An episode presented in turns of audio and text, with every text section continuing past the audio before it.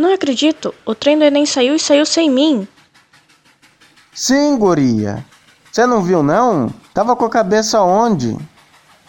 Ah, mas eu não tinha como saber. Eu não tenho acesso à internet, não tinha condições para me inscrever, muito menos para estudar para a prova. Isso não é justo. O futuro de milhões de jovens está em jogo. Atualmente, 58% das casas brasileiras não têm um computador. 40% dos alunos não possuem espaço adequado para estudo domiciliar. 60% das residências das classes D e E não têm acesso nenhum à internet. E 56% das casas da zona rural não têm acesso à internet.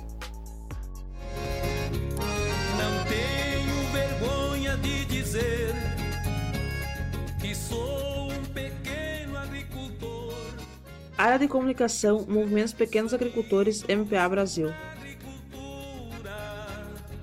Para alimentar esta nação.